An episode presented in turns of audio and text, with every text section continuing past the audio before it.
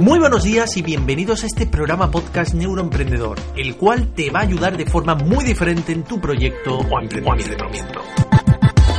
Marketing emocional, neuromarketing y marketing online son los ejes de este programa podcast. Como buen emprendedor que eres, sabrás que la forma de hacer marketing ha cambiado. Vender sin vender, persuadir y seducir, hacer publicidad inteligente es lo que busca tu cliente y yo te lo voy a enseñar todo paso a paso. A paso.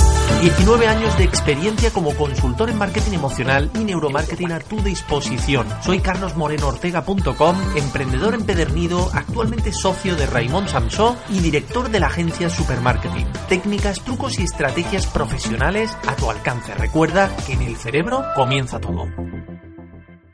Muy buenos días, bienvenido, bienvenida a esta nueva entrega, a este nuevo programa podcast y hablamos de neuromarketing, como sabes, aplicándolo siempre a las ventas, a la persuasión natural y a la seducción. Espero y confío que estés muy bien y hoy te traigo un tema fascinante del que se habla mucho en Internet, pero muy poco aplicándolo a las ventas. Pero antes quiero hacerte un regalo, que me estás escuchando ahora, quiero hacerte el regalo de mi webinar de neuromarketing de 45 minutos que seguro, segurísimo vas a poder aprovechar mucho, ya que vas a tener dos regalos más haciendo este webinar.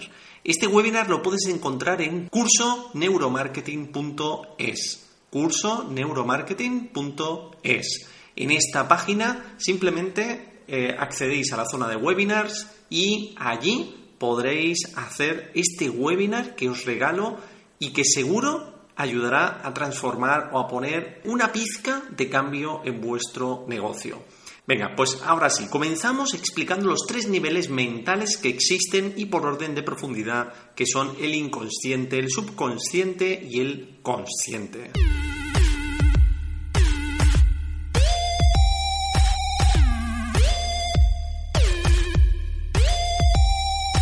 Lo que voy a enseñarte es cómo aplicar técnicas de venta en estos tres niveles y aprovecharlos así muchísimo más. Quiero dejar claro que este tema que voy a tratar es complejo y respetándolo mucho hablo desde mi propia experiencia y resultados, tanto con mis proyectos como los de mis clientes.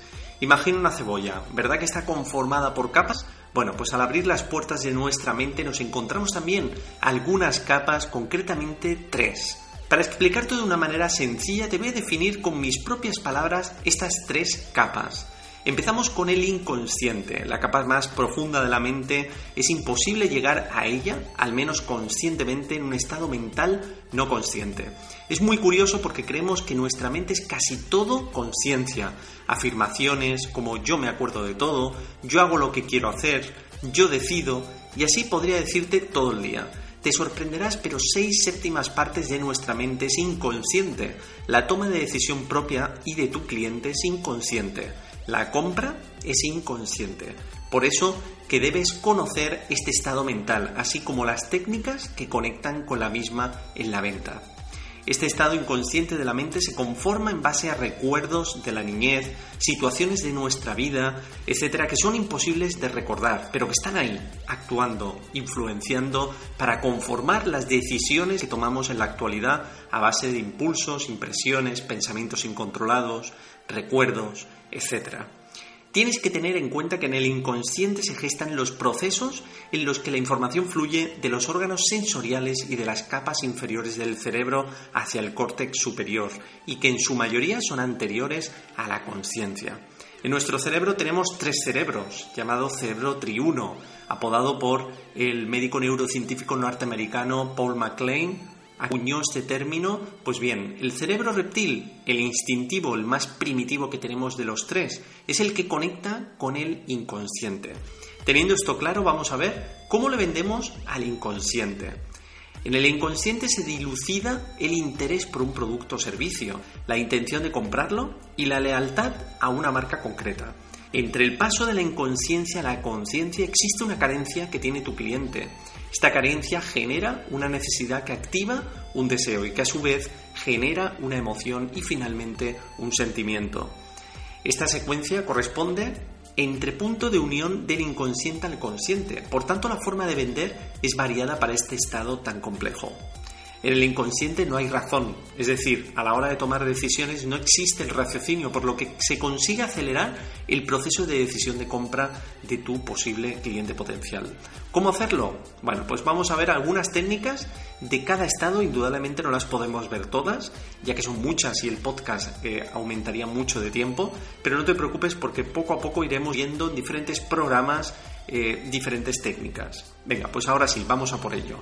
La primera técnica sería generar soluciones a un dolor concreto emocional de tu cliente. El dolor emocional, por ejemplo, desde un miedo por no tener dinero o no saber ganar el dinero con abundancia, hasta la angustia por no ser lo suficientemente buen padre con nuestros hijos, por ejemplo.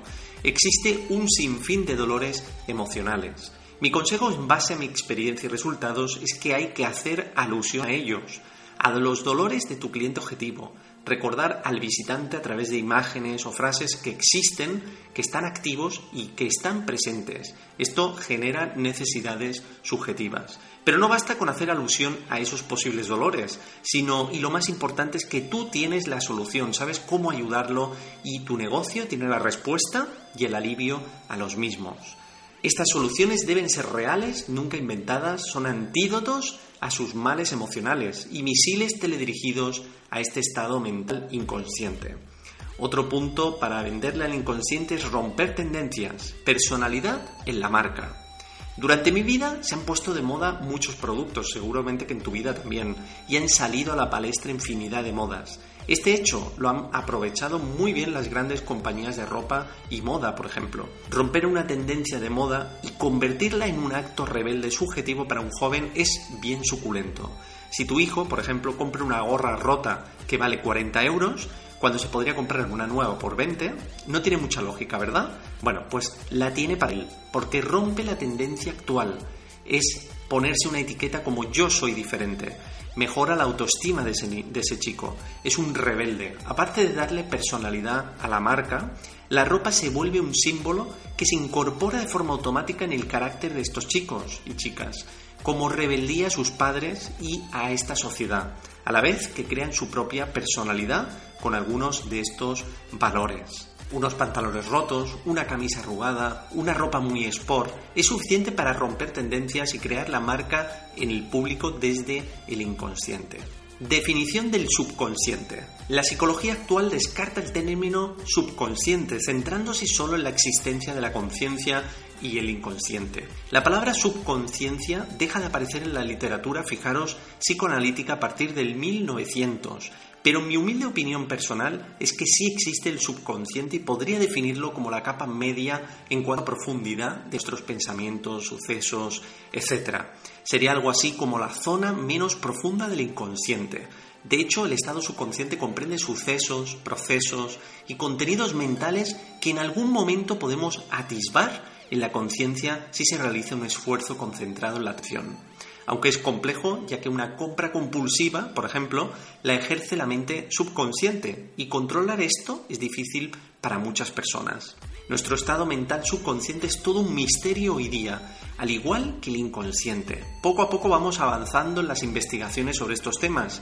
Como dicen, las cosas de Palacio van despacio. Y es que el subconsciente es un estado mental menos profundo que el inconsciente, pero aún así controla casi el 90% de acciones que realizamos. Vamos a ver cómo venderle a esta mente. Menos es más. A diferencia de lo que se podría pensar tener muchas opciones es contraproducente. El cerebro se bloquea fácilmente y ese posible cliente se pierde. Por eso la concreción es tan potente, el ser experto en alguna materia concreta, tener un micronicho, todo lo que tenga concreción es sinónimo de posible éxito en tu venta y en tu viralización. Te pongo un ejemplo rápido. Si vamos con un niño a una heladería y hay 80 sabores diferentes de helado, el niño tendrá problemas serios para elegir un helado. Verá tanta variedad que le será muy complicado. Lo mismo pasaría un adulto, aunque el adulto, debido a la madurez de su cerebro, tardaría algo menos pero también le costaría encontrar el sabor. El estado mental subconsciente considera pros y contras de todo, de todo de forma subjetiva y no consciente, así que evita tener muchas opciones. El segundo punto, conecta con tu marca personal, genera confianza. De forma natural y biológica, nuestro cerebro siempre busca la mirada, los ojos, el reflejo del alma. Todos nos sentimos atraídos por los rostros humanos. Utilizar fotografías reales en, todo tu activo digital te dará muchas ventajas que conectan directamente con el subconsciente. Generar confianza es un punto a tu favor en tu publicidad, página web, etc. Es por eso que las fotografías son tan idóneas para estos menesteres y conexiones subjetivas. Ahora quiero hacerte un regalo, un regalo donde vas a poder descargar un ebook donde te voy a enseñar 70 palabras que he ido recopilando para persuadir y seducir al subconsciente. Estas palabras las puedes utilizar en tu publicidad y en tu entramado digital sin ningún tipo de problema y te aseguro que tendrán un efecto muy positivo si lo haces con maestría y gracia. Puedes descargar este ebook en mi página de carlosmorenoo.com, es decir, carlosmorenoo con También puedes acceder en carlosmorenoortega.com. Simplemente os vais al blog y en el post concreto de conciencia e inconsciencia, ahí lo tenéis. Vamos a finalizar ya este podcast describiendo la conciencia y cómo vender a esta conciencia. La definiría como la, la, que conforma nuestra forma de ser consciente, nuestros actos concretos, dirigidos y conscientes. Es la mente lógica irracional. Esta mente es más complicada de persuadir. Si comparamos mm, el raciocinio frente a la parte más emocional, que es la límbica, el límbico, veremos que es un freno a la hora de la compra final. Es la parte más analítica, cuestionable, consciente de lo que vamos a hacer y cómo hacerlo. Es con la que prestamos atención a los detalles y realizamos todas nuestras acciones. Pero sí, hay formas también de venderla a este estado mental. Vamos a ver alguna de ellas. Explica con todo detalle y de forma visual. Te pregunto que por qué crees que las cartas de venta online hoy día son normalmente tan largas. Bueno, pues si son tan largas eh, es porque tienen que dar argumentos lo suficientemente contundentes. En una venta fría no comprarías eh, si te dieran escuetamente información, pero en cambio si te dan argumentos contundentes y muy largos, por así decirlo, que dé juego a ese raciocinio, a razonar, a interpretar, a, procesar, etcétera, etcétera, lo tendremos mucho, mucho más fácil en la venta y se puede originar de forma más sencilla. Por tanto, explica, explica y explica, pero siempre de forma visual y amena, ya que el raciocinio colapsa el cerebro porque tiene que procesar mucha información. Si se lo ponemos visual, aportando imágenes, algún vídeo, etcétera, todo fluirá mucho mejor. Vamos a por el segundo punto que es lo que dices tiene que ser creíble. Hay que hacer ver al consciente que lo que está leyendo, viendo o oyendo es verdad y no es inventado, que es creíble y se puede demostrar esto al raciocinio lo detectará como impulsos positivos en la compra, ya que no nos vamos a equivocar o tenemos menos puntos de equivocarnos al elegir el comprar ¿eh? un determinado producto o servicio.